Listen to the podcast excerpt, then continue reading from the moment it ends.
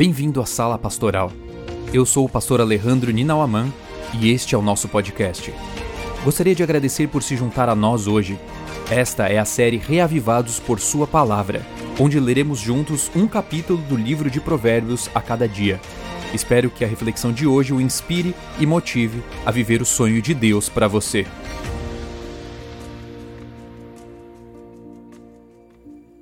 E a reflexão de hoje está baseada no capítulo 4 de Provérbios, no verso 23. Eu gostaria de focalizar apenas nesse verso hoje.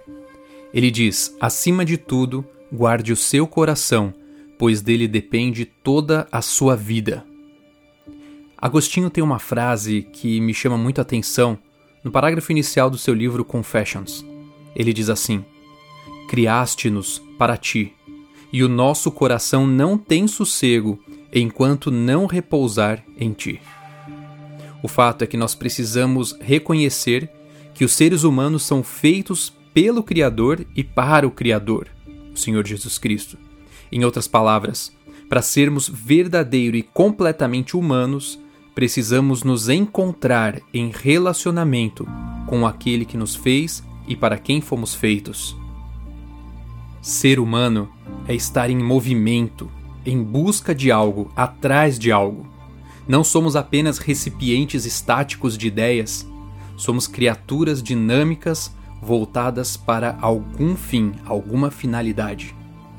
A linguagem do coração, muitas vezes ela tem sido mal interpretada na nossa cultura e usada de maneira a simbolizar o sentimentalismo. Mas o coração na Bíblia ele é o sustentáculo de seus anseios mais fundamentais. É uma orientação visceral que temos e subconsciente para o mundo.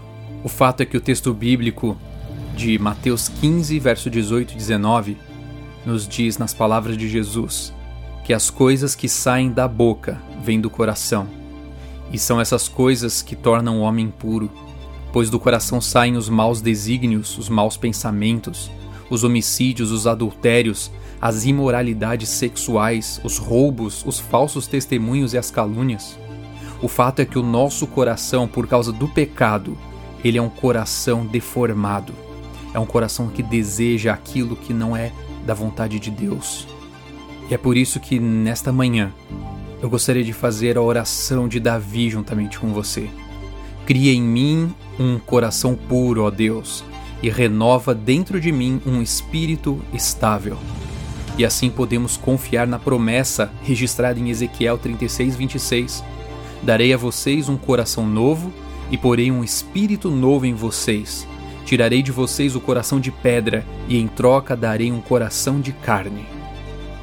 Assim, eu e você seremos capazes de obedecer o mandamento que Jesus nos deu Ame o Senhor, o seu Deus, de todo o seu coração, de toda a sua alma e de todo o seu entendimento, e ao seu próximo como a ti mesmo.